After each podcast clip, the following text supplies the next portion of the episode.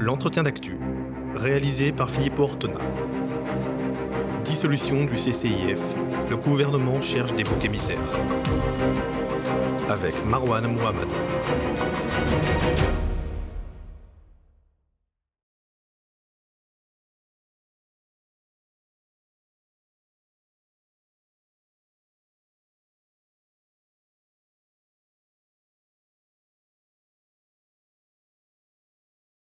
On pense au comité contre l'islamophobie. Est-ce que vous avez les moyens aujourd'hui de le dissoudre très concrètement?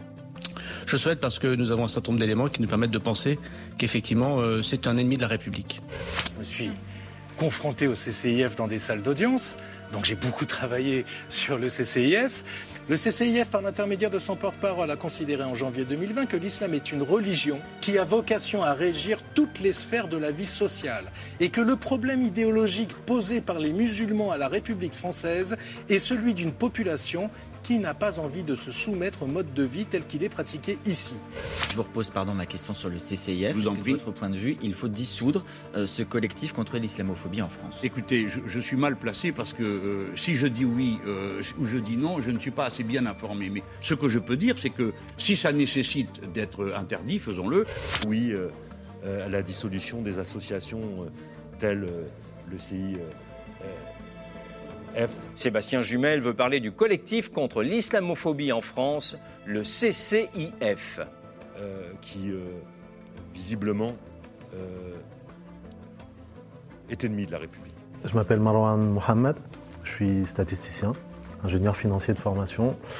J'ai été le porte-parole puis le directeur du collectif contre l'islamophobie en France, avant ensuite de cofonder la plateforme Les Musulmans, qui rassemble des associations et des dizaines de milliers d'adhérents. Le collectif contre l'islamophobie en France, c'est une association qui se crée en 2004 pour euh, lutter contre les discriminations et les violences qui visent des personnes de confession musulmane ou non à raison de leur religion supposée. Donc euh, des gens qui sont exclus euh, de leur travail, des gens à qui on refuse l'accès à un commerce ou à un restaurant, des gens que l'on insulte ou que l'on frappe à cause de leur euh, religion réelle ou supposée, réelle ou supposée, parce qu'il y a même des non-musulmans qui sont victimes d'islamophobie. Et donc le travail du CCIF pendant ces 16 dernières années, ça a été d'assister des milliers euh, de victimes, de déclarants, dans l'accès à leurs droits et la préservation de leur liberté. Dans cette affaire, dans l'attaque abjecte euh, qui a eu lieu vendredi, CCIF a strictement rien fait, n'a pas entamé de démarche, n'a pas communiqué, n'a pas contacté l'établissement, n'a pas relayé de vidéos ou d'informations. Ce qui s'est passé par contre, c'est que, euh, comme des milliers euh, de personnes chaque année. Il y a des gens qui contactent le CCIF, qui lui écrivent ou qui appellent le, guichet. Et le monsieur en fait qui avait euh, tourné la vidéo euh, et diffusé la vidéo sur les réseaux sociaux, trois jours plus tard, il cherchait des soutiens et il a contacté le CCIF et la personne au guichet lui a dit très simplement nous en fait on vous recontactera éventuellement pour vérifier les pour vérifier les faits quand notre service juridique sera disponible mais en attendant on vous recommande très fortement de retirer cette vidéo parce qu'elle est problématique à la fois puisqu'elle cible une personne, et elle est contre-productive, elle est dangereuse en fait dans sa, diffusion.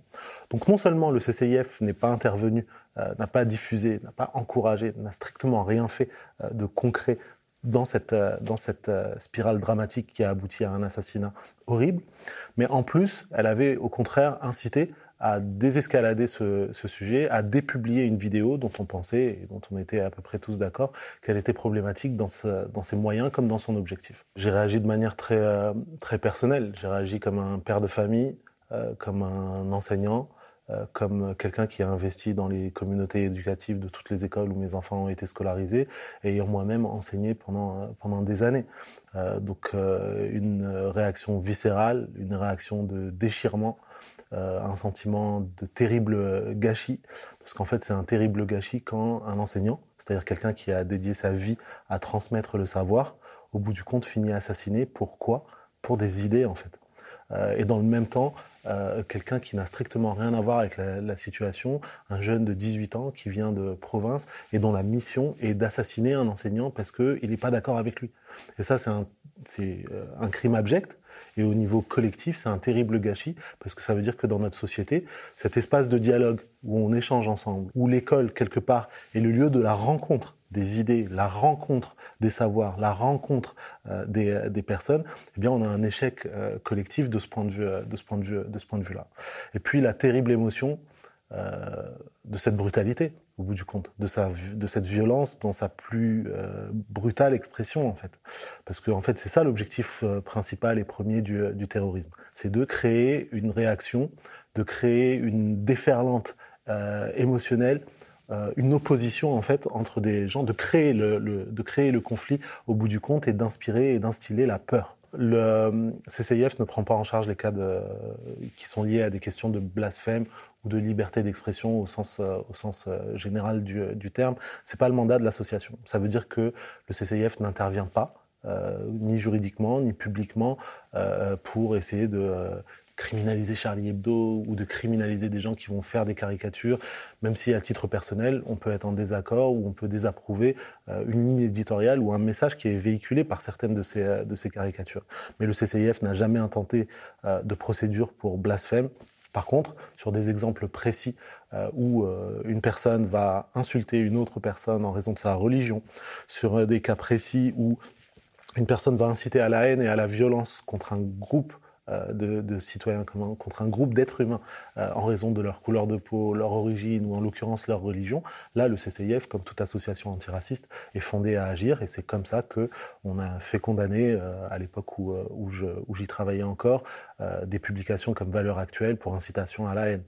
dire qu'on rejette et qu'on critique l'islam ça c'est totalement libre. Dire que les musulmans sont des terroristes ou qu'ils sont des néo-nazis et qu'il faut les expulser du pays ou les envoyer dans des camps de concentration, ça c'est une autre, euh, histoire. Ça s'appelle de l'incitation à la haine raciale. Dans les lois françaises, il y a ce qu'on appelle des critères protégés. Les critères protégés, c'est des choses euh, dans l'identité, dans la personnalité des gens, dans l'origine des gens, en fait, qui pas les définissent, mais peuvent être la cible de stigmatisation ou d'exclusion. Être une femme, euh, ça peut nous exposer au sexisme.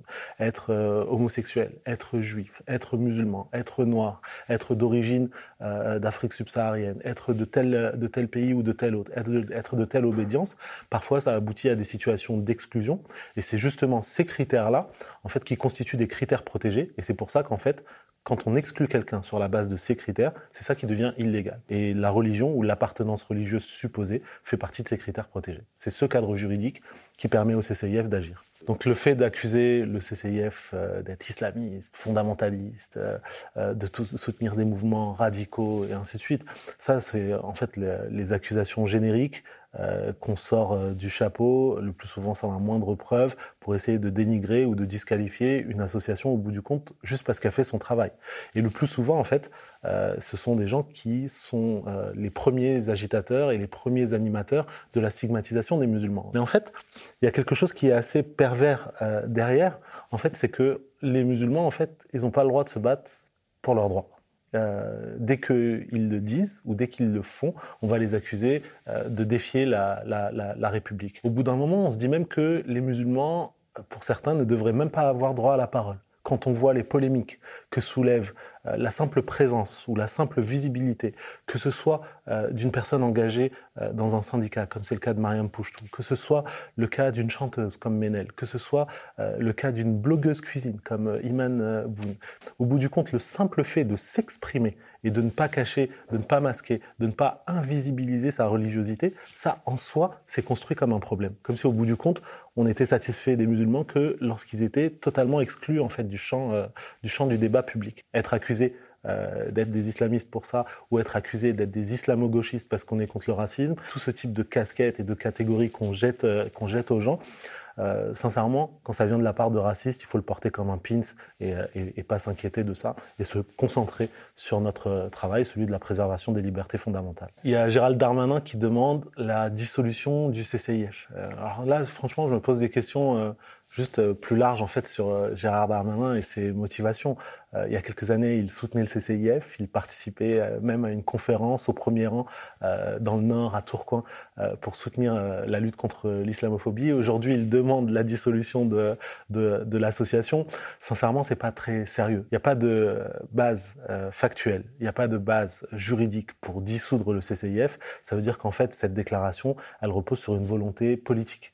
Euh, une volonté de criminaliser la lutte contre l'islamophobie en particulier et la lutte pour la préservation des libertés fondamentales de manière générale. Et on voit que malheureusement, ce gouvernement, une étape après l'autre, a été initialement élu pour faire barrage au euh, Front National, je l'appelle pas le Rassemblement National parce qu'il n'a rien de rassembleur, et qui trois années plus tard se retrouve à lui faire le plein d'essence.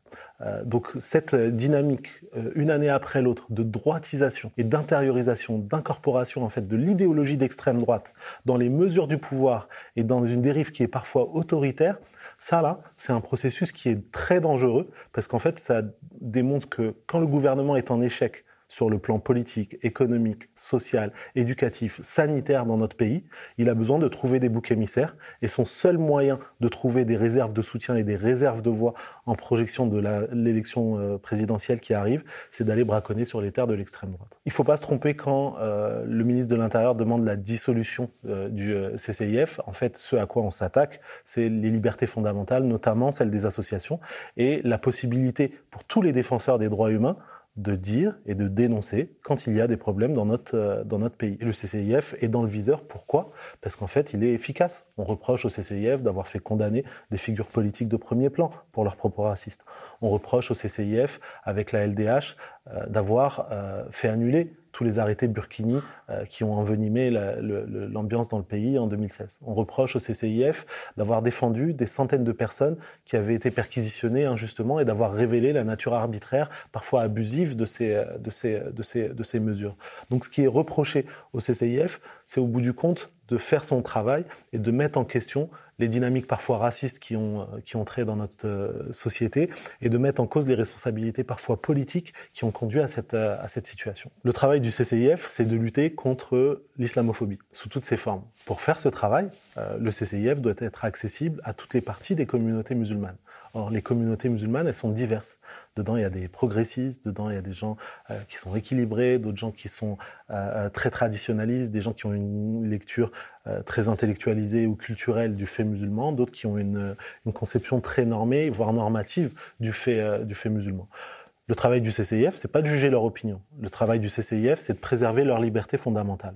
Donc il se trouve que euh, parmi les déclarants du CCIF, on a de tout. Des gens qui portent le foulard, d'autres qui ne le portent pas, des gens qui ont une barbe, d'autres qui n'en ont pas, des gens qui ont une compréhension du fait religieux qui est très littérale, d'autres euh, personnes qui n'ont pas une pratique religieuse euh, particulière. et le travail du CCIF, c'est de les traiter tous à égalité et de préserver leur liberté à tous. Donc ça paraît nécessaire de le rappeler, même si c'est une évidence, défendre les libertés de quelqu'un, ça ne veut pas dire approuver tout ce qu'il dit et tout ce qu'il fait. Donc, euh, quand on défend un imam qui a été injustement perquisitionné, euh, on ne regarde pas les centaines d'heures de vidéos euh, qu'il a, qu'il a fait. Et si lui, il a une vision, je dirais, littérale des, des, textes musulmans, bah, c'est son opinion à lui. C'est pas nécessairement l'opinion ni des personnes qui constituent le, le, CCIF, et encore moins du CCIF, puisque c'est une association à religieuse. Donc, en fait, ça là, ce distinguo, il faut bien le, il faut bien le, il faut bien le faire défendre les libertés de quelqu'un, c'est pas nécessairement approuver l'ensemble de ce qu'il dit et de ce qu'il fait, mais c'est considérer qu'il doit avoir le droit de le faire dans les limites de la, de la légalité française. Sauf que quand on parle euh, d'associations qui travaillent avec les musulmans, en fait, il y a toujours cette volonté en fait de créer des collusions. Euh, si on défend les libertés de quelqu'un, c'est qu'on le soutient. Et ça veut dire qu'on est proche de telle mouvance. Et l'expression proche d'eux, en fait, elle veut rien dire objectivement, mais elle permet d'essayer de disqualifier par capillarité euh, des personnalités politiques ou des personnalités associatives. Vous citiez euh, tout à l'heure la marche contre l'islamophobie en novembre 2019. Vous avez bien vu les processus qui étaient à l'œuvre. On essaie de dire ah ouais, les élus de gauche sont des soutiens du terrorisme. Pourquoi? Parce qu'en fait, ils ont manifesté avec des associations de gauche. Ces associations de gauche, elles travaillent avec des associations de lutte contre l'islamophobie. Les associations de lutte contre l'islamophobie défendent des musulmans, parmi lesquels des imams euh, rigoristes. Parmi les imams rigoristes, il y en a qui ont des discours très traditionnalistes et certains ont inspiré euh, des, gens. Et ces gens-là, ils avaient un téléphone et dans leur téléphone, on a trouvé des vidéos qui, euh, qui soutiennent le terrorisme. Et par conséquent, on va disqualifier tous ces gens-là par capillarité. Et la phrase française, si ce n'est toi, c'est donc ton frère, s'applique parfaitement à ce contexte-là. Donc on rejette en bloc et on rappelle cette dichotomie nécessaire entre préserver les libertés euh, d'expression de, quelqu'un ou les libertés d'association ou les libertés fondamentales euh, d'une personne ou d'une structure d'une part, et d'autre part adhérer ou non, soutenir ou non ses idées et ses actes prendre un exemple dans le, dans le, dans le cas opposé, euh, défendre la liberté d'expression de Charlie Hebdo ou de n'importe quel média, ça ne veut pas dire approuver tout ce que ces journaux publient euh, dans le moindre détail de leurs euh, articles. Mais on pense qu'ils doivent avoir le droit d'écrire leurs articles, de publier leurs dessins, de faire ce qu'ils veulent à peu près, mais sans nécessairement qu'on soit obligé d'approuver tout ce qui se dit et tout ce qui se fait. Il y a un certain nombre de médias qui devraient faire un exercice d'autocritique, que ce soit sur le plan des idées ou tout simplement de la déontologie journalistique. Je vois un certain nombre de procédés qui sont à l'œuvre euh, dans le traitement du fait musulman de manière générale et des questions d'islamophobie de manière particulière. Dans le regard médiatique, les musulmans sont soit des méchants, soit des ignorants. Donc les musulmans qu'on montre à la télévision, soit ça va être des gens euh, qui tiennent un discours véhément, hostile, qui vient confirmer le stéréotype qu'on voudrait dresser, soit c'est des gens qui sont là pour leur docilité. Euh, ils dénigrent le reste de leurs co-religionnaires, ils valident l'idéologie d'exclusion qui les, les, vise, et leur principale fonction politique, c'est de valider le racisme qui vise, les, qui vise les Arabes, les Noirs et les, musulmans. La volonté de montrer ça comme une image représentative de l'ensemble des musulmans, ça, ça pose problème. Et quand, très rarement, il y a des fenêtres euh, euh, où, au bout du compte, on ne peut plus cacher la parole musulmane. Et donc on est obligé d'inviter des gens, ne serait-ce que pour donner les apparences de la pluralité euh, du, débat. Là, en fait, on va avoir des interlocuteurs musulmans qu'on met en accusation. Est-ce que vous condamnez? Est-ce que vous condamnez? Est-ce que vous condamnez?